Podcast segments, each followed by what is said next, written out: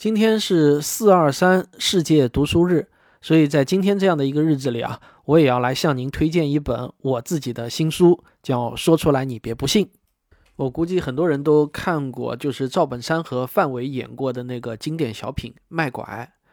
很多人看的时候呢，都会笑话里面的范伟，可能很多人都会觉得，要是我可不会这么犯傻。但是说出来你别不信啊，百分之九十以上的骗术呢，旁人看起来呢，都会觉得当事人很傻。怎么这样就能被忽悠了呢？其实啊，范伟他并不笨，真正狡猾的其实是赵本山演的那个大忽悠。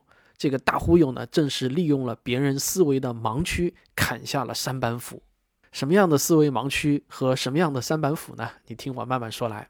第一斧啊，叫心理暗示，无中生有。比如说啊，那个大忽悠对他说：“最近的一段时间里，你有没有感觉自己的某个部位跟过去不一样了呢？”然后呢，他就会去想，会去对号入座，然后越琢磨啊，就会越觉得自己哪里不自在。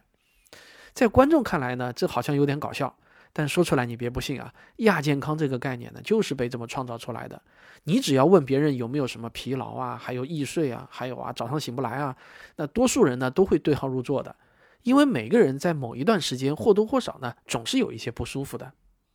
你只要把所有这些不舒服都装到亚健康这个框里头，那人人都可以对号入座。但其实呢，这个亚健康啊，它根本不是正经的医学概念，它就是被保健品行业给炮制出来的，目的就是为了向你推销保健品。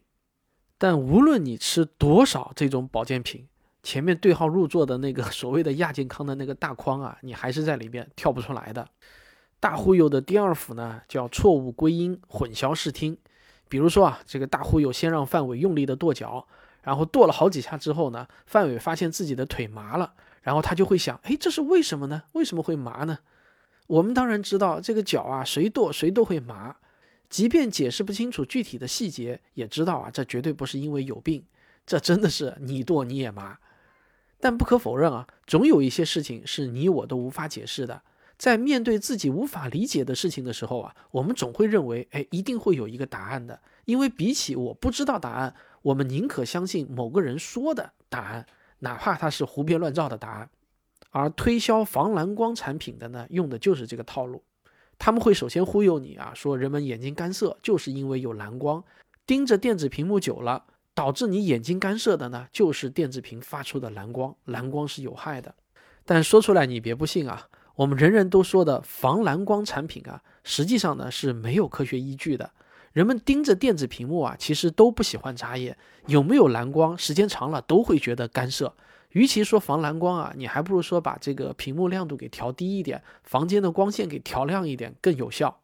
蓝光对人的眼睛有没有害呢？是有害的，但是呢，跟防蓝光产品没有关系。我在我的新书里呢，对此有详细的阐述。人们如果只是囫囵吞枣地理解了一个蓝光有害，而自己又想要避免损失，那正好啊就容易上大忽悠的当。大忽悠的第三板斧呢，叫做虚假威胁：你有病，我有药。你看啊，当范伟相信自己拐了以后，大忽悠就对范伟说：“啊，你的病我有办法治，哎，就是拄拐。我这里啊正好有一副。”这个范伟啊，他跺脚脚麻的那个劲儿啊，刚刚已经过去了。这时候啊，他再拄上拐，那脚当然不麻了嘛。所以啊，他还得跟大忽悠说谢谢啊。旁边的那个大姐啊，是怎么劝也劝不住。那这个啊，就特别像卖止血牙膏的啊，卖止血牙膏的就说啊，我的这个牙膏能够止血，它不是骗你的啊，真真不是骗的。因为止血牙膏里面呢，它会添加氨甲环酸，这个呢也被俗称为凝血酸。就是用于止血的化学药物，所以呢，它当然是能够止血的。但是如果你的血止住了，可别忙着说谢谢，说出来你别不信啊。这种止血牙膏呢是有害无益，因为牙龈出血啊，它只是我们表面上的症状，它并不是疾病本身，背后真正的元凶啊，很可能就是牙周炎，我们需要去看牙医。而如果我们只是用牙膏把血止住了，症状没有了。但是这个牙周炎啊，它并不是治好了，它依然会侵害我们的牙齿，久而久之，牙齿就会松动脱落，这才是真正的叫治标不治本。这种方法是害人的，专业的牙医是绝对不会推荐任何人使用止血牙膏的。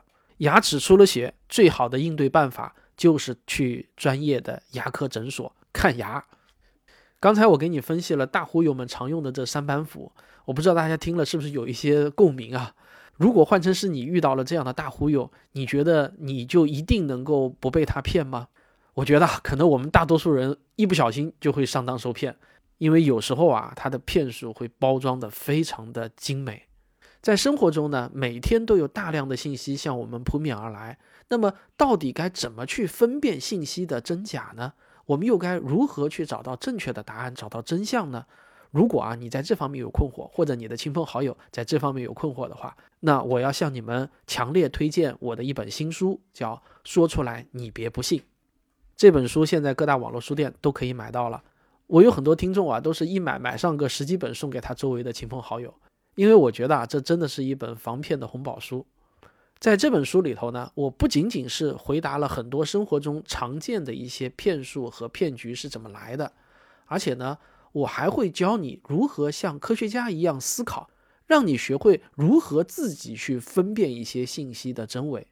我觉得可能只要认认真真能够读懂其中的一章，看懂其中的一个骗局，那很可能就直接值回书价了。我来给大家举一个书中的例子啊，这本书中有一章叫“懂点科学，吃的不纠结”，其中有一篇文章呢是回答当今社会上非常流行的一个问题，就是轻断食到底好不好。在详细解答完这个问题之后呢，在文章的结尾呢，我会告诉读者一句科学思维的金句。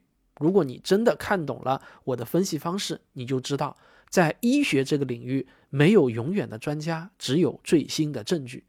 那这句金句啊，就是一个非常重要的思考工具。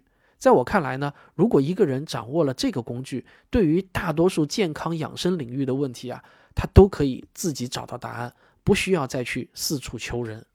我再给大家举个例子啊，在这本书的第六章《谣言离我们有多远》中，第五篇文章呢是写啊前段时间一个非常有趣的一个谣言，就是关于四千亿只蝗虫到底去哪里了的一个很有趣的一个话题。然后我们可以看到四千亿只蝗虫是怎么传播滚雪球，越传越夸张的，而最后成为了一次带有乌龙性质的新闻热点事件。这个四千亿只蝗虫事件啊，如果我们单看每一个媒体的新闻报道，似乎啊它都不是捕风捉影的，都有来源。但往往呢，每一篇新闻报道啊，它当中都有一点小小的瑕疵，甚至你严格来说啊，都不能算是事实。但是呢，这些小瑕疵啊，就会像滚雪球一样，越滚越大，越滚越大，最终给大多数人造成的印象呢，却变成了一条令人不寒而栗的惊悚消息。比如说，媒体会把标题变成了这样：四千亿只蝗虫已经到达中国边境，联合国发出疾呼，全球警报拉响，很恐怖吧？还有四千亿只蝗虫肆虐，距中国仅一步之遥，担心的事情还是发生了。像这样的新闻呢，你都会忍不住点进去看，然后会会觉得很恐怖。但其实呢，事情的真相并不是这样的，它是一次典型的新闻瑕疵滚雪球效应。在这篇文章的结尾呢，我总结了留给大家的四点启发。第一呢，叫一手信源非常重要，凡事啊要养成条件反射，我们去看一看一手信源上是怎么写的。这个习惯呢，就会让你比别人拥有更准确的信息。而我们每一个人的正确决策呢，首先要取决于我们掌握的信息的准确程度。第二呢。即便是官方正规媒体的报道啊，它也会出现偏差。很多时候啊，并不是新闻记者的主观故意，而是他们的科学素养不足导致的。第三呢，就是信源的优劣等级啊，它只是一个基本原则，但不是绝对的。你需要互相印证、交叉比对，尤其要注意事件发生的时间线。第四呢，就是科学思维啊，要求我们根据最新的信息，不断修正自己的已有的观点。反过来，什么是迷信呢？迷信是无条件的相信，永远不修正。所以，对于一个科学思考者来说呢，修正自己过去的这个观点，其实根本不是打脸。而很多时候啊，我们甚至会希望自己被打脸。当然，我很不喜欢“打脸”这个说法，应该说很希望自己能够根据最新的事实去修正过去旧有的观点。我是这样，不知道你愿不愿意也这样。